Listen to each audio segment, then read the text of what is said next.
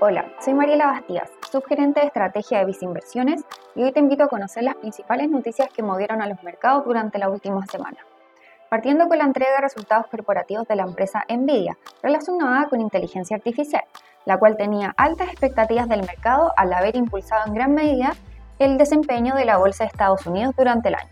Si bien los resultados y proyecciones entregadas por la empresa fueron positivos, no lograron cambiar el sentimiento algo más negativo que había estado registrando el mercado accionario.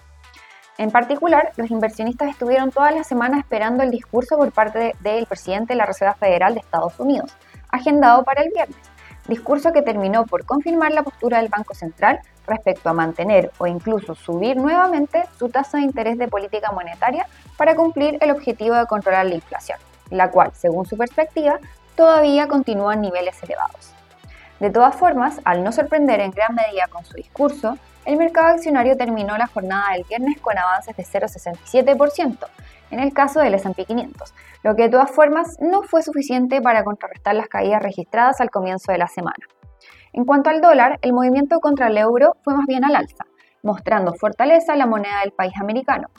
mientras que el tipo de cambio local, el peso, registró avances contra el dólar, desde los 870 hasta los 845 pesos. Lo anterior luego de que Hacienda anunciara ventas mensuales de hasta 2.000 millones de dólares, desde agosto a diciembre de este año, doblando el monto máximo utilizado durante el primer semestre de este año.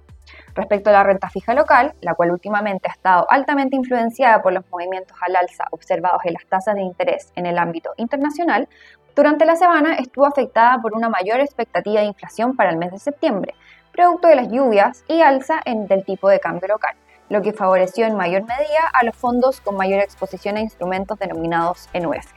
Finalmente, recuerda que puedes mantenerte informado junto a Visinversiones.